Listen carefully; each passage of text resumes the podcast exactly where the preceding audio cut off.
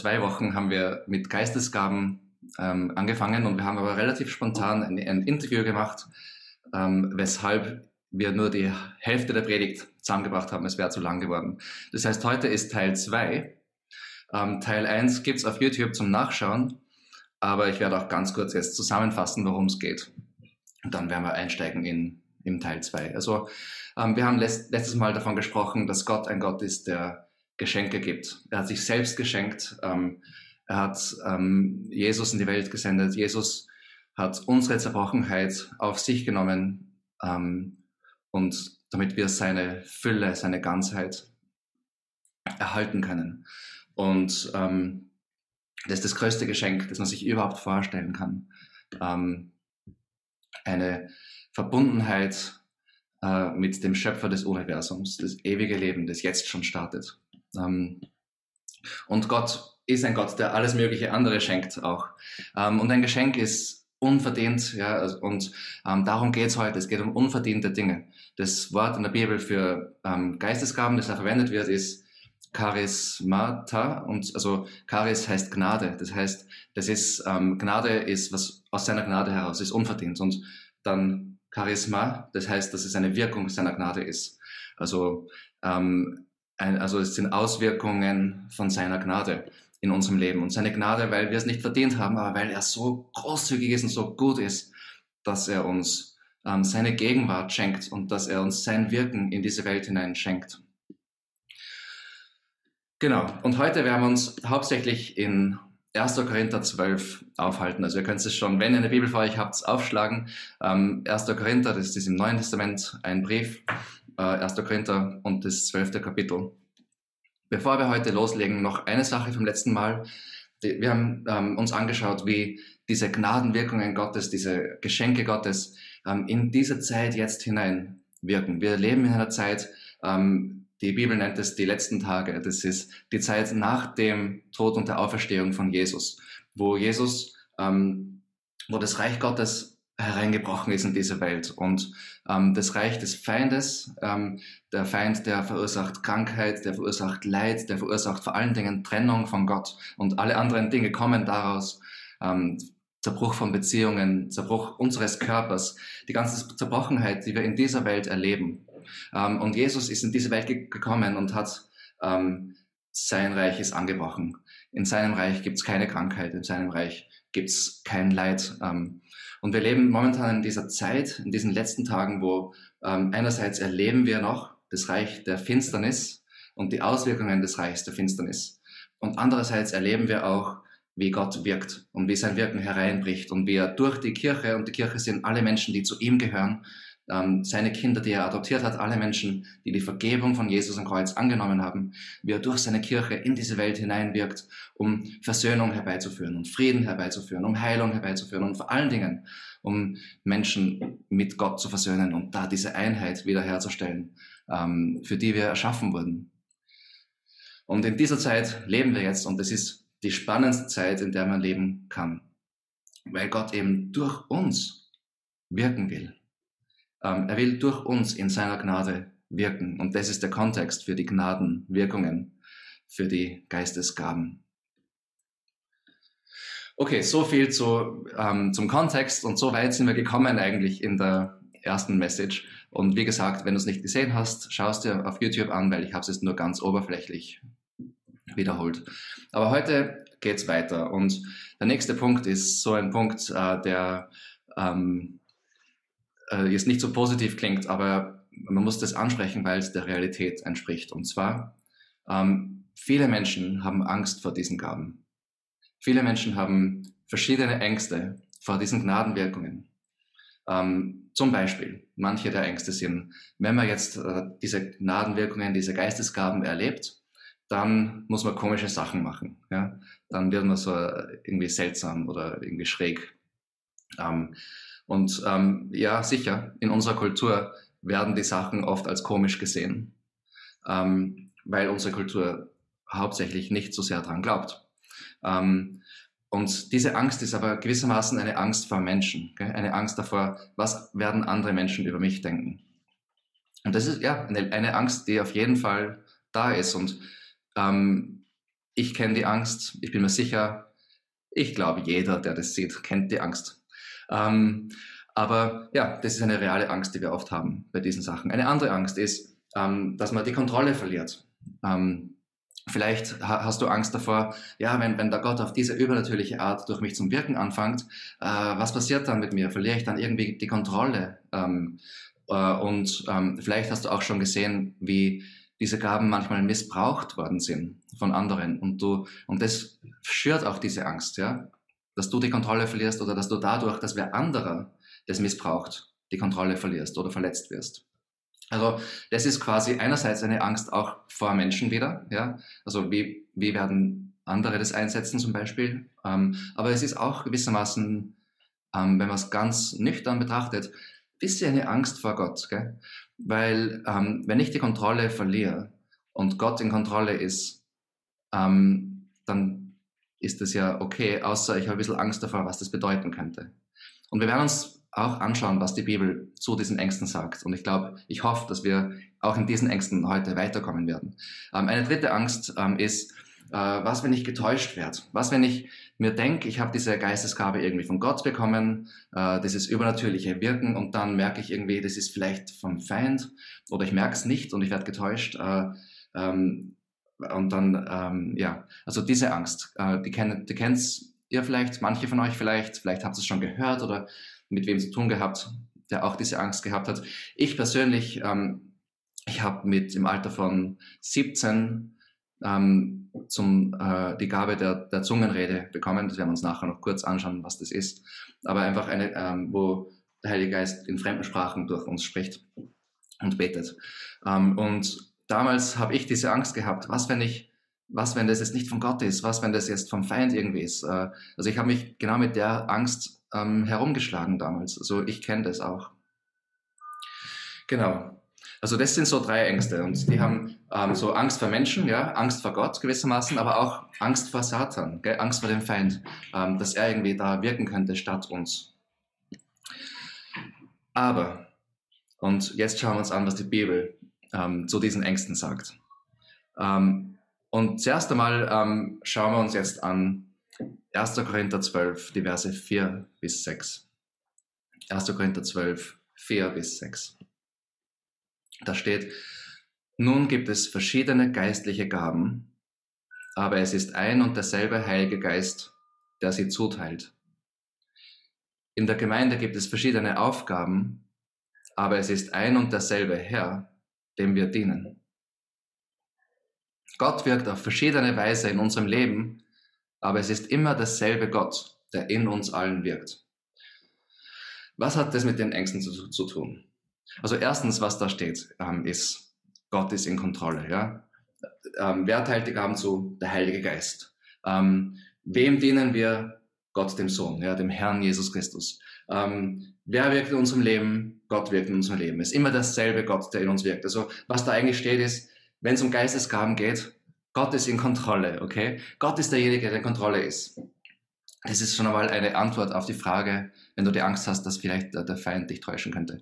Ist auch eine Antwort darauf, was, wenn ich die Kontrolle verliere, weil du verlierst die Kontrolle nicht, sondern die Kontrolle geht an Gott.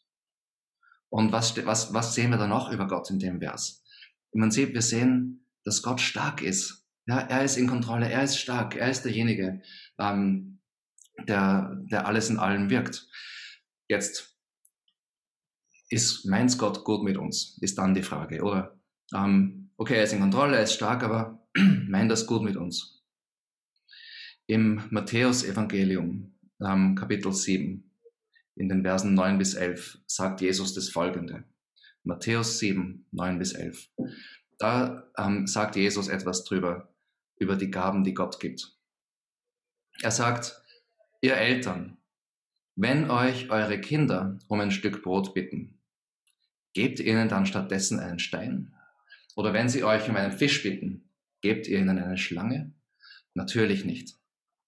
Wenn ihr, die ihr Sünder seid, wisst, wie man seinen Kindern Gutes tut, wie viel mehr wird euer Vater im Himmel denen, die ihn darum bitten, Gutes tun? Also was Jesus da sagt ist, wir Menschen sind von Natur aus ähm, von Gott getrennt Sünder, ja, also wir egoistische Menschen, die wollen unser eigenes Ding machen und trotzdem haben wir ein großes Maß ähm, einfach von dem, dass wir wissen, wie wir unseren Kindern Gutes tun.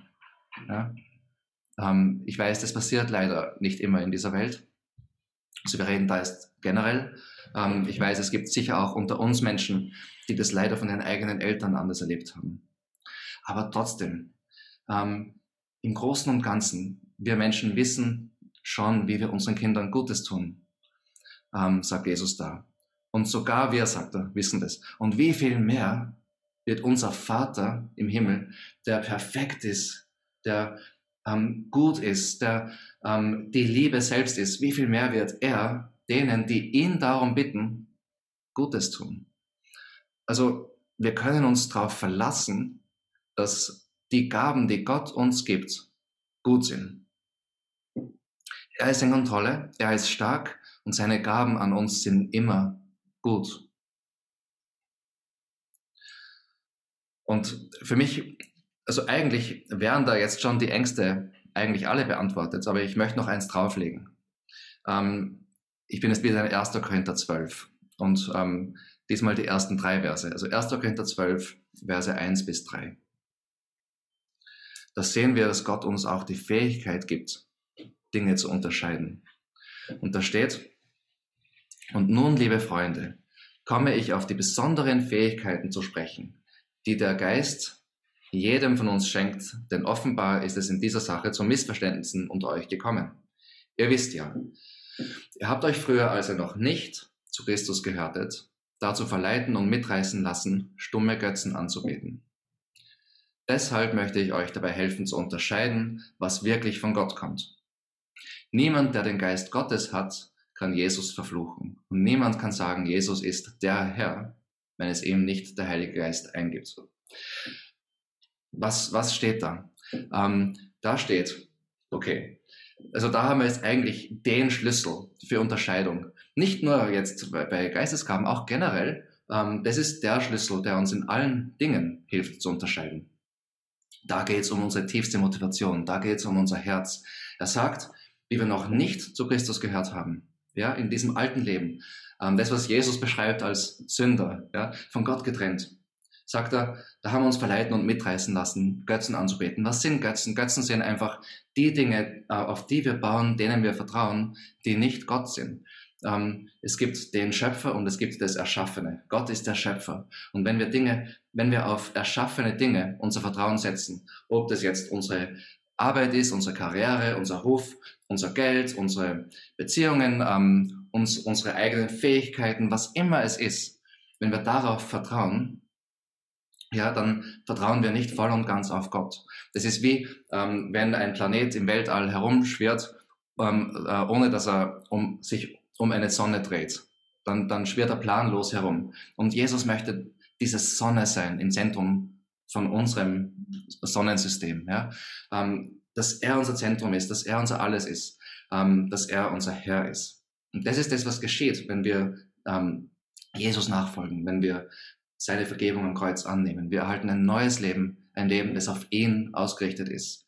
Deswegen sagt Paulus da, früher, als wir noch nicht zu Christus gehört haben, ja, als wir noch wie dieser äh, Planet da herumgeschwirrt sind, ja, ähm, da haben wir uns alle möglichen Götzen gesucht, weil nichts hat unser Loch gefüllt, nichts hat diese starke Anziehungskraft gehabt, die uns verankert hat am richtigen Platz. Ähm, aber ähm, die, die den Geist Gottes haben, die zu Jesus gehören, die adoptiert sind als seine Kinder, die, die Jesus als Herrn und als Gott angenommen haben. Die, für die Jesus dieses Zentrum ist, ähm, dieser Fels ist, äh, die auf Jesus bauen. Ja? Ähm, die sagen, Jesus ist der Herr. Und das heißt es nicht nur die Worte zu sagen, sondern das heißt einfach, das, das ist das, was ich glaube. Jesus ist Herr, ist ähm, eines der ältesten Glaubensbekenntnisse ähm, des Christentums. Ähm, der Herr Gott ist Herr. Herr bedeutet Herrscher über alles. Und dieses Glaubensbekenntnis, Jesus ist Herr, heißt, Jesus ist Gott. Jesus ist mein Gott. Er herrscht, er regiert. Und ich, es geht mir nicht mehr um mein Reich, es geht mir um sein Reich. Es geht nicht mehr um das Reich der Finsternis, das in dieser Welt aktiv ist, ähm, es geht um sein Reich, das durch mich wirken soll. Ähm, es geht nicht um mich, es geht um ihn. Ähm, und er sagt, niemand, der den Geist Gottes hat, kann Jesus verfluchen. Jesus verfluchen heißt, dass Jesus eben nicht Herr ist. Und niemand kann sagen, Jesus ist Herr, wenn es nicht der Heilige Geist eingibt. Was hat das mit Unterscheidung zu tun? Das hat damit zu tun, worauf unser Leben ausgerichtet ist. Wenn unser Leben auf Jesus ausgerichtet ist, wenn wir auf ihn ausgerichtet sind, dann sind auch ähm, unsere Wünsche auf ihn ausgerichtet. Dann, ähm, dann sind die Geistesgaben, die wir erhalten, auf ihn ausgerichtet und auf sein Wirken. Ähm, und wenn das der Fall ist, ähm, können wir uns hundertprozentig sicher sein, dass er uns ähm, auch, äh, dass er auch wirklich durch uns wirken wird und dass, dass er es auch nicht zulassen wird, dass der Feind uns da irgendwie täuscht, wenn wir ihn um eine Gabe bitten.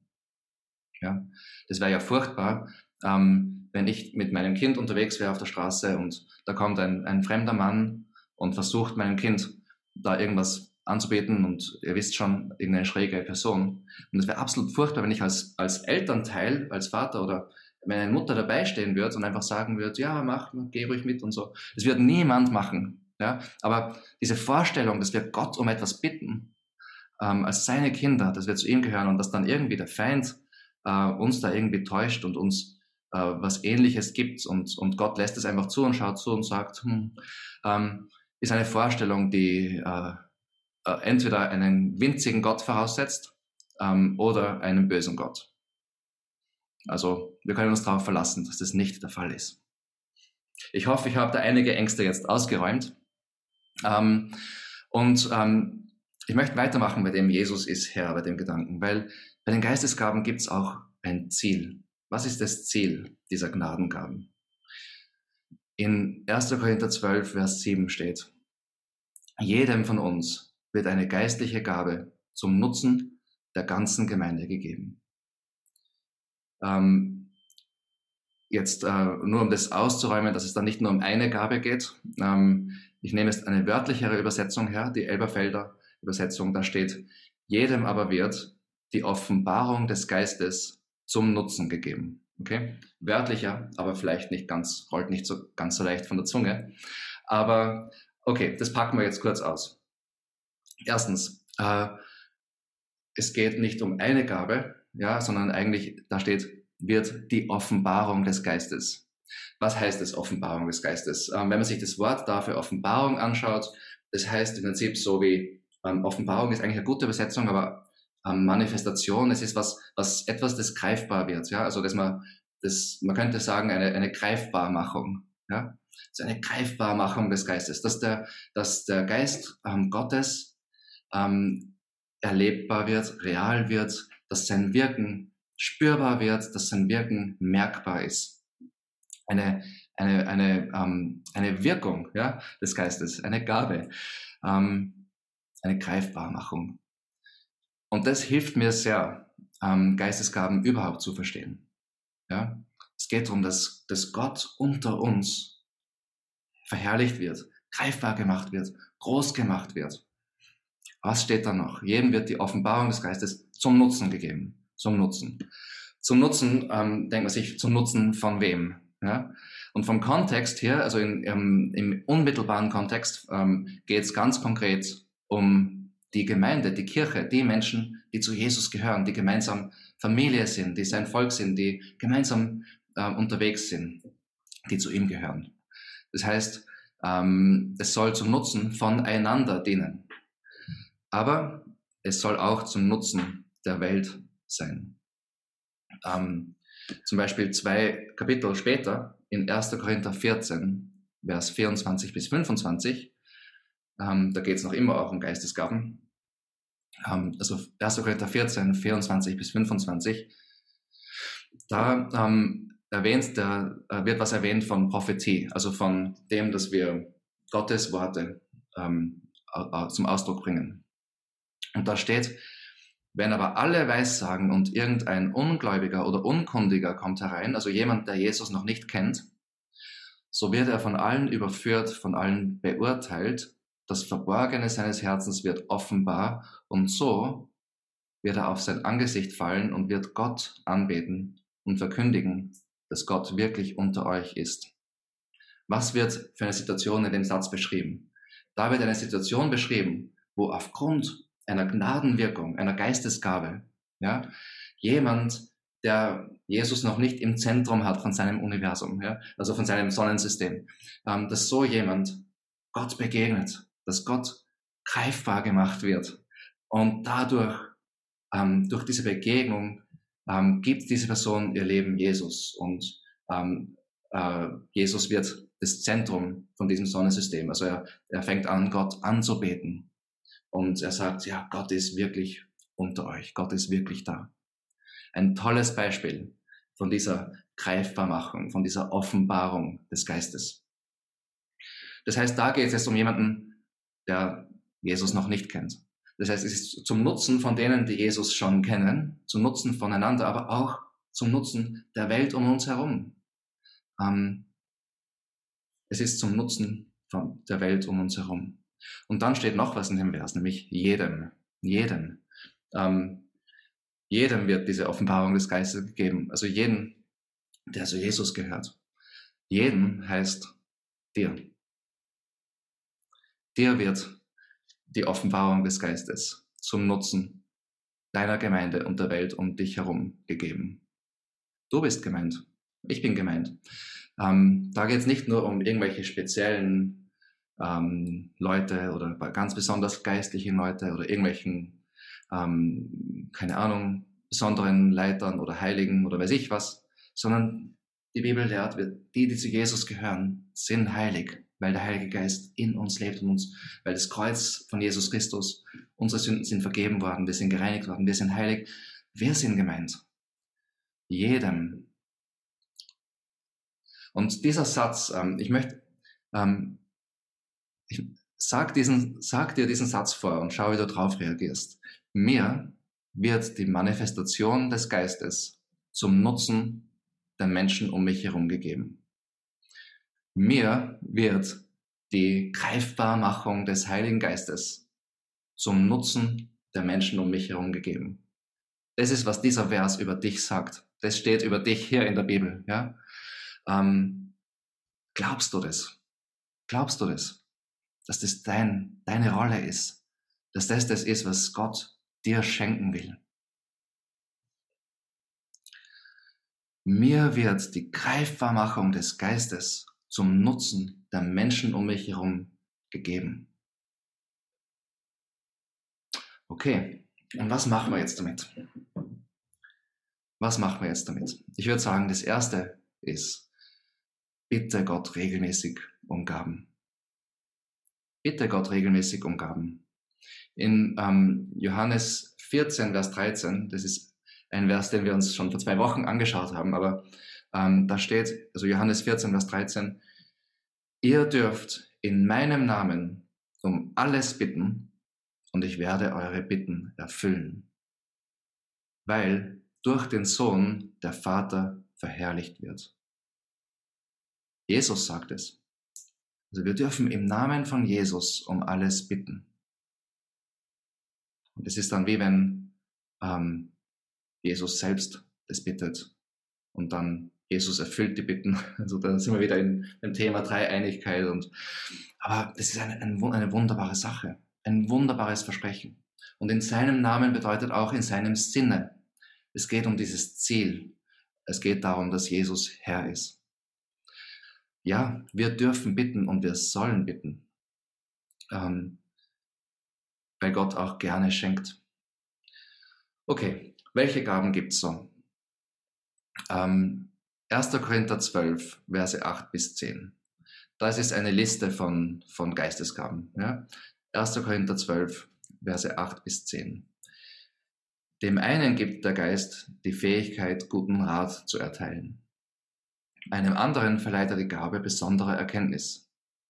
Dem einen schenkt er einen besonders großen Glauben, dem anderen die Gabe, Kranken zu heilen. Das alles bewirkt der eine Geist. Dem einen Menschen verleiht er Kräfte, dass er Wunder tun kann, einem anderen die Fähigkeit zur Prophetie.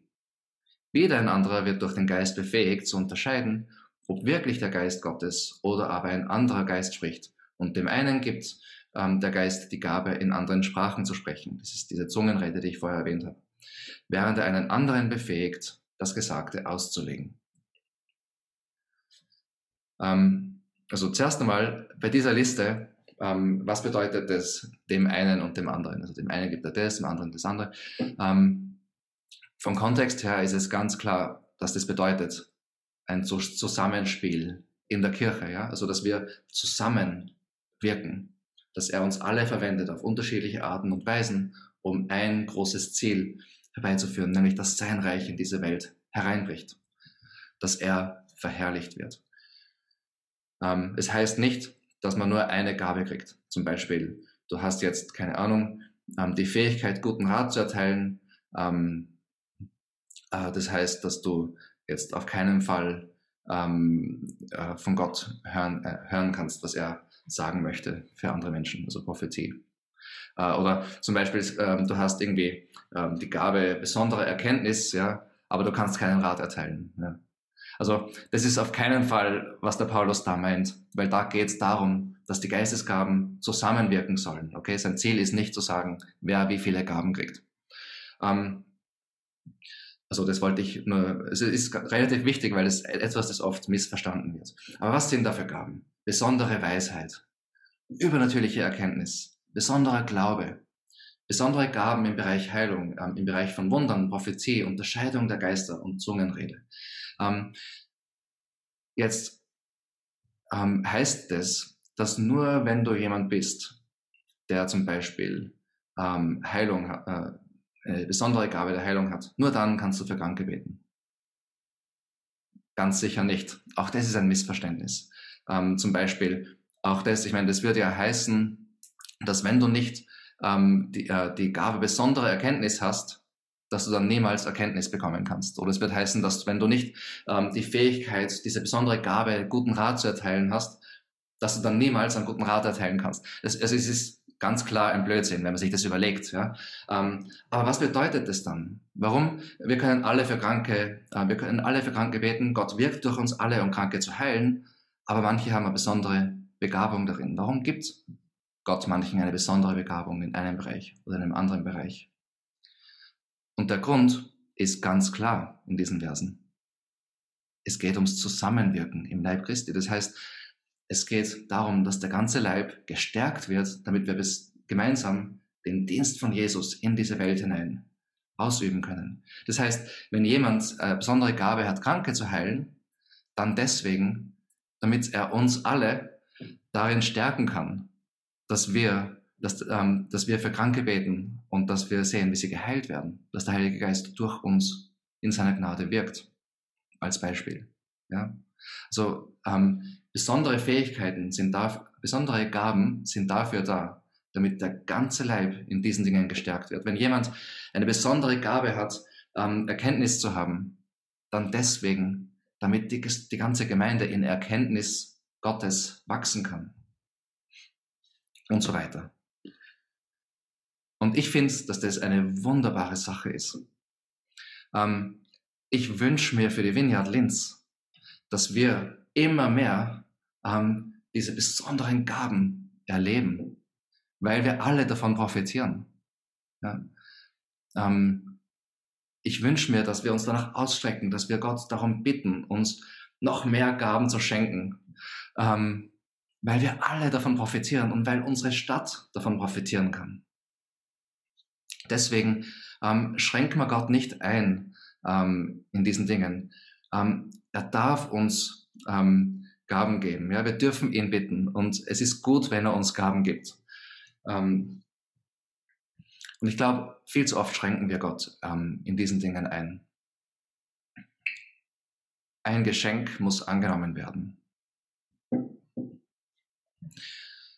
Denk mal drüber nach. Wenn, wenn jemand dir ein Geschenk gibt, ähm, was hindert dich dran, das Geschenk anzunehmen? Sagen wir, du hast wirklich Schwierigkeiten, ein Geschenk anzunehmen von jemandem. Es ist sicher nicht Gier, also Gier hindert uns sicher nicht dran. Aber wenn man ganz tief grabt, das, die, die, die, die sündige Haltung, ja, wenn ich sagen darf, ähm, die das hindert, ist, und jemand hat es schon in den Chat geschrieben, danke selbst, Stolz, genau, ist Stolz. Stolz ist dasjenige, ähm, das uns daran hindert, Geschenke anzunehmen. Stolz hindert uns nicht daran zu schenken. Ja? Geiz hindert uns daran zu schenken. Geiz hindert uns nicht daran, Geschenke anzunehmen. Stolz hindert uns nicht daran zu schenken. Ähm, weil wenn, wenn man stolz, ja, das ist fein, wenn man was schenken kann, gell, dann ist man der Schenkende. Ja? Aber ein Geschenk anzunehmen, da stellt sich der Stolz in den Weg. Und ähm, das ist was, ähm, wo, wir mit, wo wir mit Gott äh, ganz anders ähm, agieren sollen. Ja? Ähm, Gott möchte, dass wir, er möchte uns was schenken und er möchte, dass wir von ihm abhängig sind. Ähm, das bricht unseren Stolz, ja, von ihm abhängig zu sein. Ähm, der Jonathan hat gemeint, auch Angst kann uns davon abhalten, ja, ganz genau. Äh, Im Chat drinnen heute ein bisschen interaktiver sind wir heute unterwegs. Ähm, das stimmt auch. Und deswegen habe ich das vorher über die Ängste gesagt. Auch das hindert uns dran, ähm, Geschenke anzunehmen. Aber zu wissen, dass Gott gut ist, dass er stark ist, dass er für uns ist. Ähm, es ist gut, von Gott abhängig zu sein. Es ist gut, ihn im Zentrum unseres Sonnensystems zu haben. Ähm, und seine Geschenke sind gut und es ist gut, Geschenke von ihm anzunehmen. Es ist gut für uns und gut für andere. Eine Form, äh, wie, sich, wie sich Stolz bei dem Thema manchmal ähm, unter Christen so einschleicht, ja, ohne dass sie es merken, ist, dass man irgendwie äh, das Gefühl hat, ja, ähm, zum Beispiel jetzt, ähm, ja, also die Gabe der, der Weisheit oder so, ja, das ist was Feines, das möchte ich. Aber Gabe der Heilung, na, das ist nicht für mich. Also, es ist irgendwie so eine, eine, eine, eine, ein geistlicher Stolz, der sagt, ja, also wenn ich solide bin, dann wünsche ich mir vielleicht so eher so bodenständige Dinge, weiß nicht, ob man bodenständig sagen kann, aber vielleicht Dinge, die weniger übernatürlich wirken. Okay? Auch wenn sie genauso übernatürlich sind. Weil es geht nicht um meine Weisheit, sondern um Gottes Weisheit. Aber ähm, es fühlt sich vielleicht weniger spektakulär an. Ja? Also die spektakulären, Sach spektakulären Sachen sind ja für, für manche Leute. Für mich eher das Dezente. Ja? Ähm, kennt ihr diese Haltung? Ähm, und das ist auch eine Form von Stolz. Ja? Schränken wir Gott nicht ein darin, welche Gaben er uns geben will. Wir brauchen die Gabe der Weisheit. Versteht mich nicht falsch. Wir wollen die Gabe der Weisheit. Wir wollen das. Aber wir wollen auch die Gabe der Heilung. Und wir wollen auch die Gabe der Zungenrede unter uns haben. Immer mehr. Wir wollen ähm, alle diese Gaben haben. Und übrigens, äh, wir sollten Gott auch nicht darin ähm, einschränken, ähm, welche Gaben er uns gibt. Äh, das heißt es nicht, dass es nur diese acht Gaben, die da aufgelistet sind, gibt. Ähm, ich würde sagen, Gottes, ähm, die Anzahl von den Gaben, die Gott geben kann, ist nur darin beschränkt, äh, wie kreativ Gott ist. Das heißt, es gibt keine Beschränkung. Ähm, aber diese Gaben sollen uns einmal helfen, äh, einen Anhaltspunkt zu haben. Das sind, man könnte sagen, einfach Gaben, die, die Gott oft schenkt, ja, die ganz normal sind unter Christen. Also streck dich nach diesen Gaben aus. Bitte Gott um diese Gaben. Ähm, und dann ähm, auch andere Gaben. Und wenn er dir ein Geschenk gibt, dann pack's aus. Äh, ich habe ähm, noch einmal, um zurückzugehen, wie ich also damals die Gabe der Zungenrede gekriegt habe. Ähm, am Anfang äh, habe ich nur so ein, ein, paar Worte gehabt und ich habe stark gezweifelt, ob das von Gott ist. Und es war, es war ähm, nicht so einfach, aber ich habe einfach gemerkt, wenn ich das eingesetzt habe, hat Gott das gesegnet, äh, bin ich Gott näher gekommen ist ja größer geworden in meinem Leben.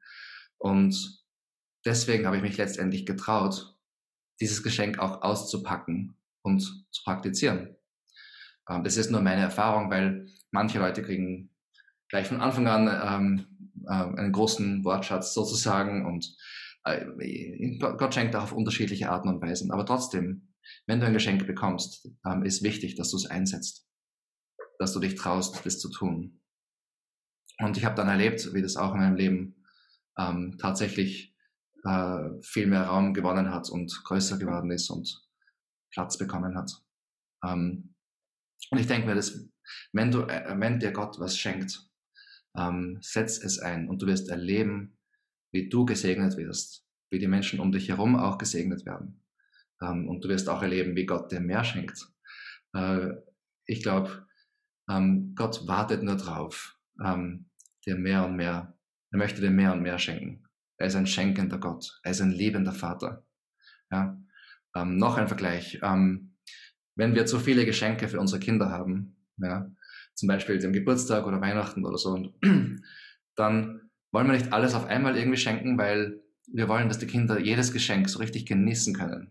Ähm, dass sie das wirklich wertschätzen und auspacken und verwenden und sie sich richtig drüber freuen. Gell? Wenn du einen ganzen Haufen auf einmal kriegst, dann ist irgendwie, ja, dann hast nicht so viel davon. Oder ich, meine Theorie ist, dass Gott auch ein bisschen so tickt. Ich glaube, er möchte, wenn er uns was schenkt, dass wir Freude daran haben, weil so ist er.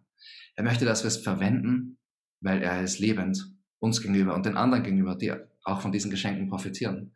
Er möchte, dass wir das auspacken und dann, sobald er kann, möchte uns schon wieder was Neues schenken, noch mehr schenken. Er möchte, er möchte, dass wir reich und immer reicher beschenkt werden, weil er durch uns die ganze Welt beschenken will. Also seine Geschenke kommen unverdient und aus Gnade. Das ist nicht, Entschuldigung, das ist nicht unser Verdienst. Das ist nicht was, was wir verdienen. Es ist was, was er uns schenkt, weil er uns liebt. Unverdient. Seine Geschenke sind gut, weil er gut ist. Seine Geschenke dürfen übernatürlich sein, weil es geht darum, dass wir von ihm abhängig sind, dass er das Zentrum ist, dass er unser Herr ist und dass er durch uns wirkt. Seine Geschenke an dich beinhalten auch Gnade für deine Mitmenschen. Und er möchte, dass jeder von uns, dass wir uns nach den geistlichen Gaben ausstrecken, dass wir ihn darum bitten, dass er uns Geschenke gibt. Er möchte, dass wir unsere Geschenke auspacken und einsetzen. Zu unserem Segen und zu dem Segen von anderen. In 1. Korinther 12, Vers 7 steht, mir wird die Greifbarmachung des Geistes zum Nutzen der Menschen um mich herum gegeben. Ich möchte beten.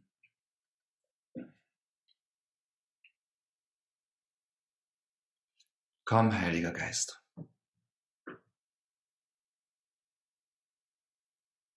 Danke, dass du gut bist. Danke, dass du Liebe bist, von Ewigkeit zu Ewigkeit, von Anfang an. Du hast uns erschaffen aus einem Überfluss an Liebe. Und aus demselben Überfluss an Liebe bist du in die Welt gekommen und hast dich selbst hingegeben, bist für uns gestorben, hast den Tod besiegt, damit wir das ewige Leben haben in dir. Und aus diesem Überfluss an Liebe heraus schenkst du uns gute Geschenke, gibst du uns gute Gnadenwirkungen, geistliche Gnadenwirkungen, wo du durch uns wirkst und Dinge in unserem Leben veränderst, in unserem Umfeld veränderst. Aus diesem Überfluss an Liebe heraus möchtest du, dass dass, dass Menschen um uns herum deine Gegenwart erfahren, deine Gegenwart erleben und zu dir gezogen werden, weil du sie liebst. Wir danken dir, dass du so gut zu uns bist. Komm und berühre uns jetzt.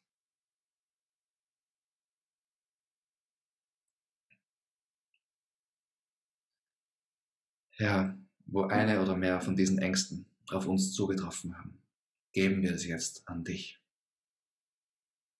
Wir geben es ab an dich. Wir sagen, dass wir, wir geben uns an dich hin. Wir sagen, dass du in Kontrolle bist. Wir wollen für dich leben. Wir vertrauen jetzt auf dich, Herr. Herr, bitte schenke uns in einem überreichen Maß deine Gaben.